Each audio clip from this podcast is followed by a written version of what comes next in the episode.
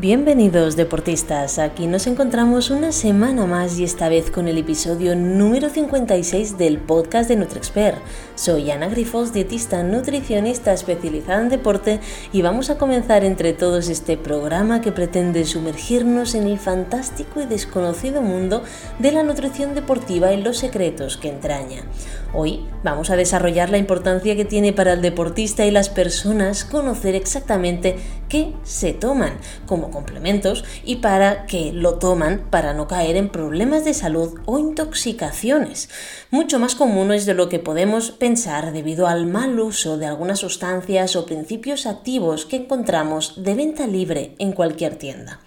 Si bien somos conscientes, o deberíamos serlo, de la importancia de consultar con un médico la ingesta de cualquier tipo de medicamento, con el tema de los suplementos, vitaminas y minerales, ni pensamos que puede ser importante que un profesional nos realice unas pautas adecuadas o que nos diga si realmente es idóneo ese complemento para nosotros. Por ello, hoy vamos a escuchar algunas experiencias de algunos deportistas y las explicaremos cómo para evitar caer en el mal uso de sustancias que podemos creer que son inocuas para nosotros, pero al igual no lo son tanto. ¿Estáis preparados para aprender un poco más? ¿Sí? Pues empecemos. Y sobre todo es un podcast de concienciación, así que vamos a escuchar la experiencia de Freddy. Hola Ana, buenos días. Te hago este audio por el tema de experiencias malas que hayas tenido me pasó que, bueno, ya hace años, ¿eh? Eh, con el tema de la carnitina, de Power Gym, si no recuerdo mal, que me la, bueno, me dijeron, ah, tómate esto que va muy bien para, bueno, para quemar grasa y tal. Y bueno, no sé qué lleva exactamente. Sí, claro, excitante y todo esto. Y bueno, de ir normalmente entre 130 a 140 de pulso, cuando entrenaba con pulso, pues se me subía a 170, a 175 y me tenía que volver para casa. Era un desastre. Eh, la carnitina de Power Gym, si no recuerdo mal. Saludos y cuídate. Bueno, deportistas, ya lo habéis escuchado, el caso de Freddy, buen amigo mío. Precisamente lo que ocurre es que a veces no solamente hay eh, la sustancia que se marca ¿no? en lo que es el etiquetado nutricional. Bueno, si nosotros mirásemos eh, los ingredientes, ¿vale? Pues seguramente no solamente veríamos el carnitina, ¿no? Eh, sino que veríamos también seguramente cafeína en este caso. Me parece que el caso de, de Freddy es un caso en el que había algún tipo de excitación normalmente son eh, cafeínas que se añaden, porque cuando se quiere añadir un complemento para la pérdida de peso, la pérdida de grasa corporal, muchas veces pues se añade cafeína, porque sí que es verdad que la cafeína se ha visto que tiene un, bueno, una movilización ¿no? de, de grasas corporales, sin embargo, para que las dosis, o sea, para realmente ver este efecto, las dosis de cafeína son muy elevadas. Y de aquí se puede ver pues lo que le ocurrió a este, a este chico, este deportista en lo que él normalmente pues entrena a unos ritmos medios de 130, 140 pulsaciones, que para una persona entrenada está súper bien, pero ¿qué ocurre? Que depende de la dosis de cafeína, si te pasas del umbral máximo, del umbral que tú toleras, pues al final se te pueden disparar las pulsaciones hasta provocar malestar, ¿no? Este dolor en el pecho, palpitaciones, irritabilidad y muchas veces ¿qué ocurre? Que acabamos generando pues como una aclimatación, ¿no? Porque todo el mundo estos suplementos pues eh, si se piensan que son inocuos ¿no? y no se asesoran bien por un profesional detrás, lo que ocurre es que, bueno, lo siguen tomando pensando que no, que no es el suplemento, siguen tomando, siguen tomando, y lo que ocurre al final es que, bueno, caen en, en, esto, en un problema de salud. Eh, el porque realmente paró ¿no? este, esta dosificación que se autoimpuso, pero hay otros deportistas que siguen con la creencia de que esto les va a ayudar y a veces, mm, bueno, perjudica más que no ayuda. El otro día escribí en, en el Twitch, en esta nueva red social que ha, que ha aparecido, que, que, bueno, hay mucha gente que dice que por la mañana eh, no es persona si no se toma un café. Bueno, al igual lo que le ocurre es que no es que necesite un café, es que necesita dormir un poco más, ¿no?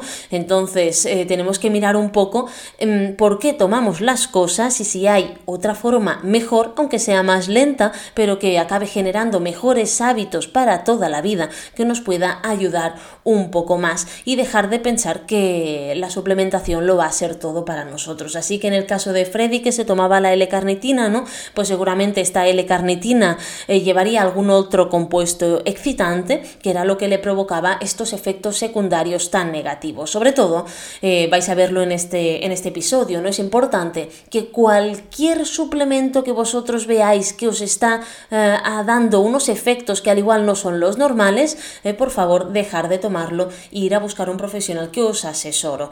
Mm, lo ideal esto sería hacerlo antes de tomar el, el suplemento, porque de esta manera al igual si no, lo, si no lo necesitáis, pues al igual os ahorráis unos cuantos euros, ¿no?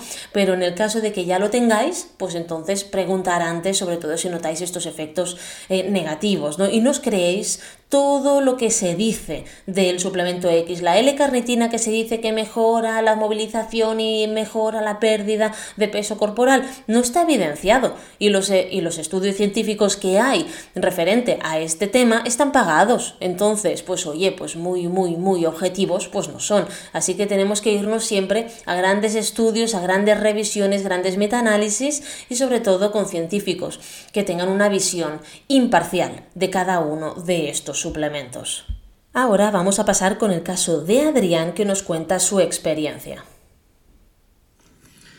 Hola Ana, eh, buen día para mí acá en Argentina. Eh, sí, yo tuve, estuve, eh, aparte de haberte escuchado en un montón en todos tus podcasts, estuve leyendo y estudiando bastante sobre el uso de la betalanina antes de decidirme a comprarla.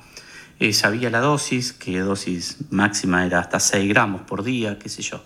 Pero bueno, llegó, después que me la compré con mucha ansiedad, llegó y ni bien llegó, bueno, me la consumí la primera dosis, que fue, bueno, no tenía cómo medirlo y agarré una cuchara, de, una cuchara de café y en la cucharada metí, mezclé una cucharadita de café y me la tomé y a los, no sé, cinco minutos parecía que se me prendía fuego la cara. Eso fue el primer síntoma. Después que empecé con ese primer síntoma, los cinco minutos, que fue muy rápido y que primero me agarró desprevenido porque pensé que iba a tener hormigueo en las manos, no y que iba a empezar con una sensación así en la cara, eh, mucho calor en todo el cuerpo, acá está haciendo muchísimo calor, eh, tenemos días de ayer justo cuando empecé hacía 40 grados, me tenía que ir al consultorio, yo soy pediatra, y, y salí a la calle y parecía que con el calor que hacía afuera, más la, la, dosis de beta-alanina que me había tomado, eh, realmente, si hubiese tenido una pileta al lado mío, me tiraba de cabeza, no daba más, necesitaba estar en un lugar con aire acondicionado a full porque me, me, incendiaba. Así que estuve así con esos síntomas que fueron este, eh, generalizándose y y al cabo de más o menos unos 60 minutos eh, empezaron a disminuir. Eran, así como te digo, mucho calor en todo el cuerpo, sensación de pinchazos, como que me estaba picando múltiples mosquitos, múltiples hormigas, todas a la vez en todo el cuerpo, que me asusté, más allá de que sabía que daban esos efectos adversos, pero no pensé que era para tan intensos, así que dije, no, no la tomo más, la, descarto por el, por, por, es la basura y no la tomo más. Y después dije, no, capaz que me pasé con la dosis. Así que bueno, ya después empecé a consumir en dosis menores, em, una, menos de la mitad de una cucharadita de café, eh, cuatro veces al día y ahora eh, no he tenido esos efectos adversos.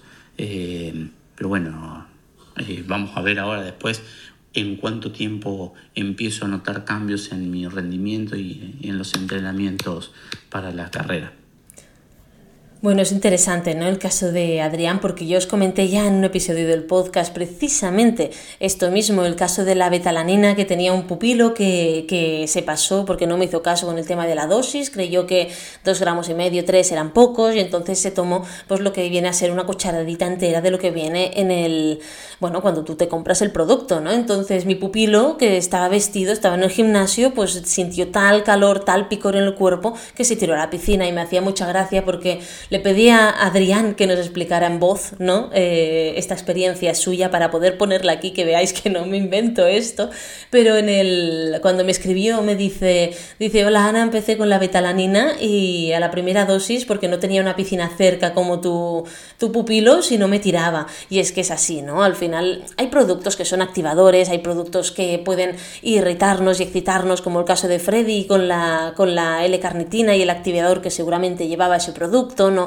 Entonces tenemos que ser muy conscientes de lo que lleva, de los efectos que puede darnos y sobre todo que el cuerpo necesita una, aclimatación, como en el caso de, Adrián, ¿no? Que simplemente dijo, bueno, pues oye, voy a, hacerlo diferente, voy a ver cómo mejorar todo, todo esto, ir acostumbrando al cuerpo poco a poco y así consiguió pues al final eh, esta mejoría y buscar realmente pues estos efectos positivos ¿no? de, de todo esto. Pero bueno, siguiendo con, los eh, ejemplos, vamos a poner también el ejemplo de Santi. Pues nada, compré unas vitaminas, un multivitamínico que eran como gominolas, que estaban bastante buenas y no sé, un día debí pasarme y me comí más de la cuenta y al llegar a una analítica eh, las vitaminas salían disparadas y no sabía muy bien por qué y luego, me acordé que, que seguramente sería por eso. Bueno, claro, aquí está un poquito el tema de, engañar un poco, ¿no? De que, bueno, pues hay unas chuches, ¿no? Que son, eh, que tienen vitaminas añadidas y entonces puede darte una hipervitaminosis. Pues efectivamente, ¿qué ocurre? Que hay veces que camuflan todo esto de formas tan ricas al paladar que nos pasamos todos, ¿no? Cuántas veces también estos, estos caramelitos que te dicen que van bien para la garganta, para cuando tienes, eh, estás sin voz y tal, y claro, están tan ricos que te acabas tomando más de la dosis eh, adecuada. Esto, el tema de la hipervitaminosis, lo he contado alguna vez cuando me han hecho alguna entrevista para que veáis la importancia, ¿no?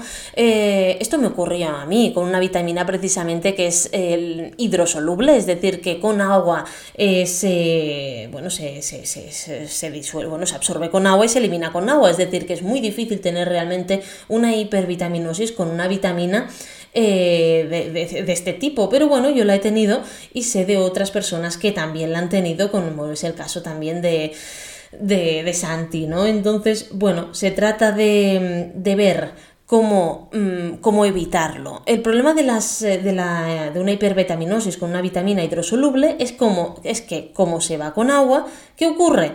Pues que efectivamente mm, el cuerpo intenta eliminarla. ¿Cómo lo tiene? Pues la orina y si no es suficiente acabas con unas diarreas bastante, bastante feas. Entonces esto es algo a tener en cuenta porque realmente, mm, bueno, mm, acabamos... Eh, bueno, podríamos acabar pues sufriendo bastante, ¿no? En mi caso estuve toda una tarde ingresada, me acuerdo que estaba en la universidad y todavía me acordaré de ese día, pero de ahí la importancia de que las vitaminas, aunque parezcan inocuas, también tenemos que ir con cuidado con ellas. Ahora vamos a escuchar el caso de Sara. Bueno, Ana, a mí me pasó una en Canfrán Canfrán donde eh, me compré bote nuevo de Infispor, que siempre lo utilizo, y contigo ya tenía pautado que me tenía que echar tres cazoletas en cada, eh, bueno, en el soft de isotónico. Y no se me ocurre a mí otra cosa que, leer el bote nuevo que me había comprado y ponían las recomendaciones diarias que, me echara cinco cazoletas en cada soft. Bueno, pues la cosa fue que en la carrera eh, hubo un día de calor muy grande en la Canfran Canfran, hice la de 25 y mm, iba súper deshidratada y claro, pues ya me había acabado el agua normal y solo pegaba eh, sorbos al soft de hidratos. Eh, lo pasé fatal porque estaba saturadísima de hidratos y mm, bueno, pues eh, me dieron muchísimos problemas gastrointestinales por, por eso. Pero bueno, son cosas de, de, aprender y de hacerte caso a ti, no a lo que ponen las recomendaciones de, de Del bote, exactamente, que se le había cambiado el tiempo del audio, porque al final en Instagram solamente dejan 59 mm, segundos, ¿no? Cada audio tienes que ir haciendo uno detrás de otro. Mm, efectivamente, a veces caemos en esta tentación, ¿no? De que una cosa son las medidas que nos vienen, ¿no? Y la otra lo que tenemos que tomar en función de lo que nosotros hayamos probado. Entonces es muy importante tener en cuenta esto, que no estamos hablando de vitaminas o de cafeína o de betelanina o de creatinas o de tal, sino que a veces incluso nos pueden dar molestias y podemos tener, mm, no acaban de ser intoxicaciones, ¿vale? Pero sí estas molestias gastrointestinales, problemas gastrointestinales tan heavy que no queremos durante las carreras o los entrenos por un mal uso del propio producto que usamos, ¿no? Entonces ahí otra vez la importancia no solamente de hacer caso a lo que hay en la etiqueta, porque al final en la etiqueta tienen que poner recomendaciones generales. Fijaros que en las píldoras de sales te ponen en función de la marca, ¿eh? No tomes más de 10 al día o no tomes más de 15 al día. ¿Vale? Pero si tú te vas a hacer una competición de ultra distancia en la que vas a estar corriendo 24 horas, te aseguro yo que 10 al día son ridículas. Sobre todo si no, si hay marcas, si estás usando marcas para alimentarte que no tienen sodio. Por lo tanto, una de dos, o tomas píldoras de sodio y tomas más de las que te dicen, o puedes caer en el riesgo de una hiponatremia. Pero de la misma manera os digo lo contrario. Si a ti te dicen no tomes más de 10 al día, pero resulta que vuestros geles y que vuestra isotónica ya llevan y que usáis muchos alimentos salados y ya llevan sal, si os pasáis, también podéis caer en una hipernatremia y entonces tener problemas también. O sea que en todos los casos, tanto si es en exceso o en déficit, podemos tener algún problema. Así que esto son cositas que se tienen que ir teniendo en cuenta. Muy bien, ahora pasemos al caso de Ángela. Hola, buenas tardes, Ana. Pues te cuento mi experiencia. Hace pues como 5 o 6 años, cuando entrenaba CrossFit, eh, fui a una tienda especializada en suplementación deportiva a preguntar por las pastillas de cafeína, que me habían dicho que venían muy bien para los entrenamientos. Y como a mí no me gusta ni el café ni el té, pues me, me podían, me podían servir. Entonces, eh, lo primero que les dije fue que yo no tomaba ni café, ni té, ni ninguna bebida estimulante, ni nada, y que como, bueno, pues que cuál sería la la, dosis aconsejada. Eh, me dijeron que podía tomar entre dos y tres eh, pastillas al día eh, antes del entrenamiento. yo la primera, primera y última vez que las tomé, me tomé una para probar a ver cómo era la sensación y bueno, pues fueron sensaciones malísimas, desde taquicardia, deshidratación, etc. Entonces, bueno, pues no, no volví a tomarlas, desde luego. Gracias.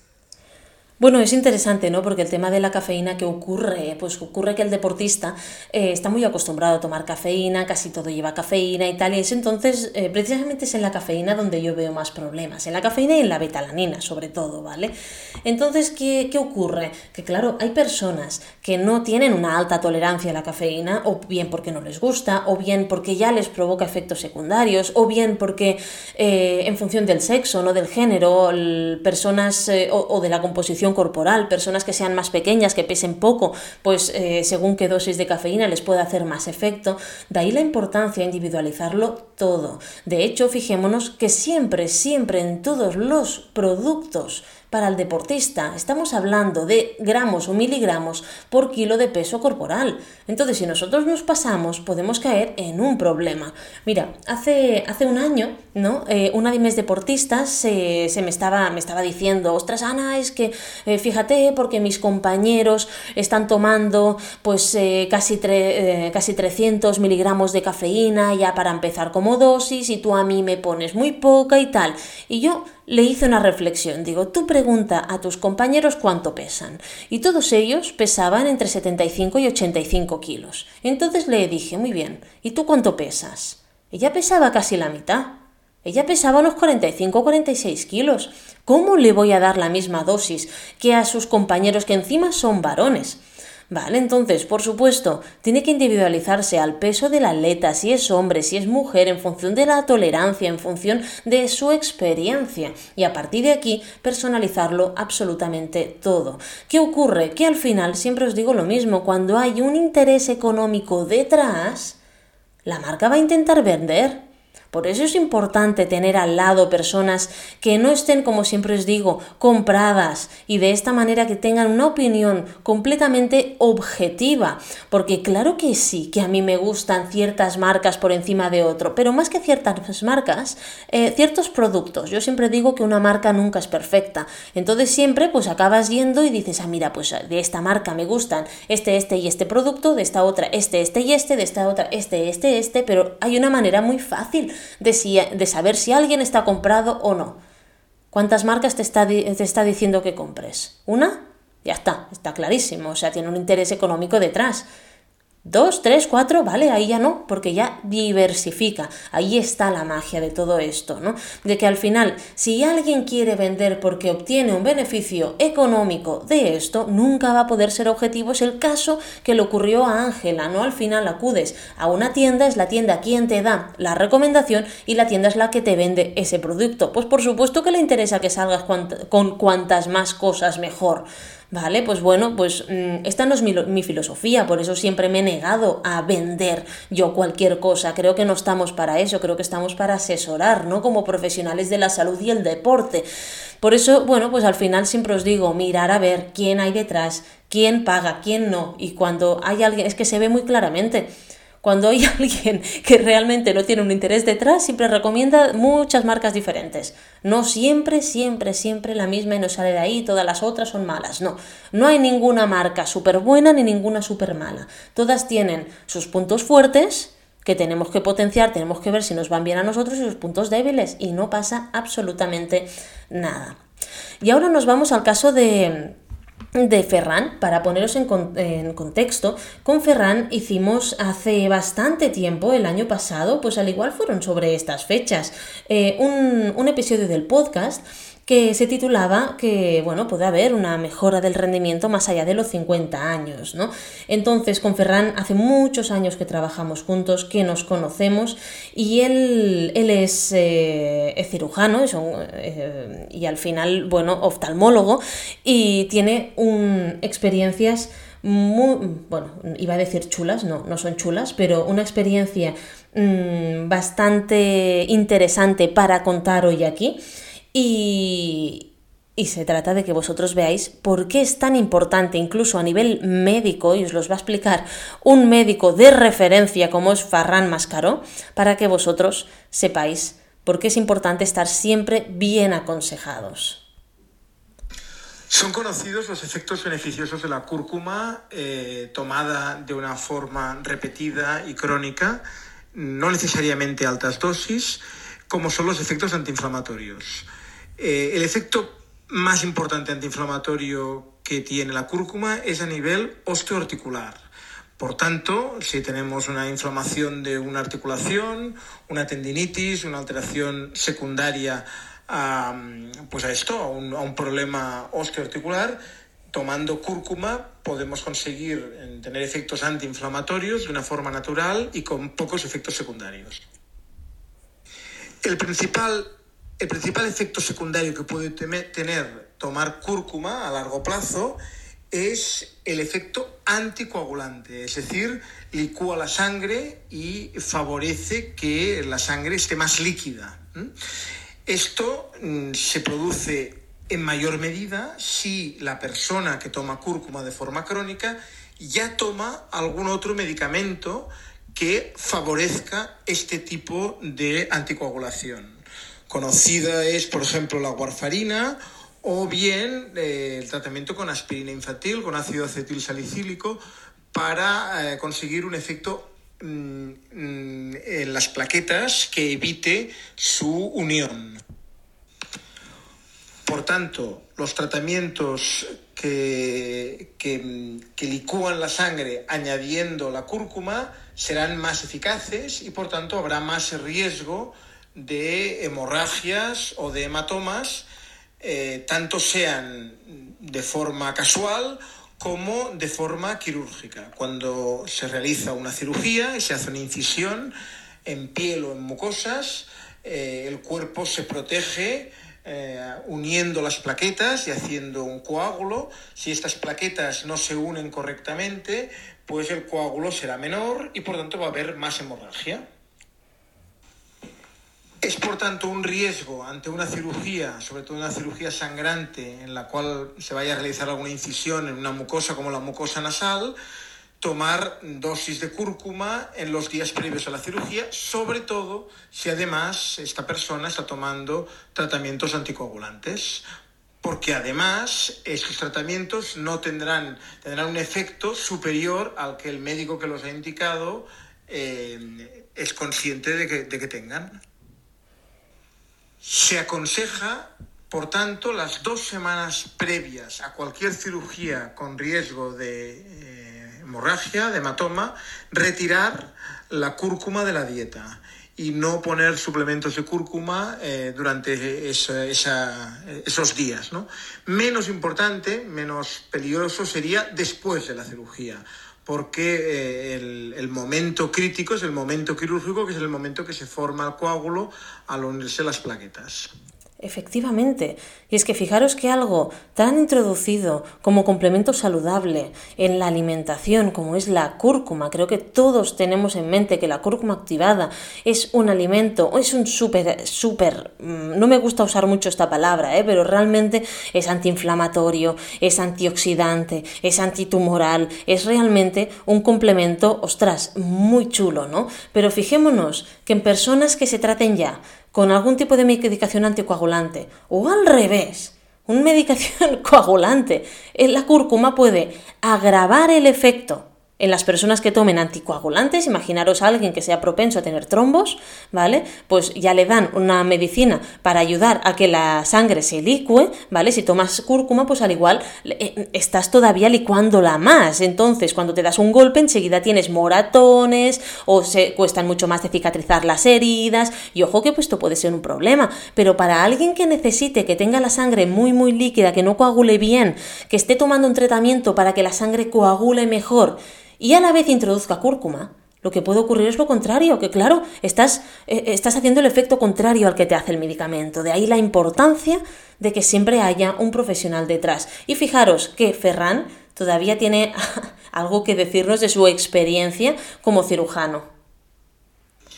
En mi experiencia, eh, en un paciente mm, que realizamos una cirugía de daquilocistorenostomía, una obstrucción de vía lagrimal que requería una cirugía abriendo una nueva vía que conecta el saco lagrimal con la nariz, eh, tuvimos un postoperatorio hemorrágico con la necesidad de poner un taponamiento nasal, un tapón en la nariz para evitar que el paciente perdiera sangre por esa hemorragia eh, cuando la cirugía había sido una cirugía exitosa y sin problemas.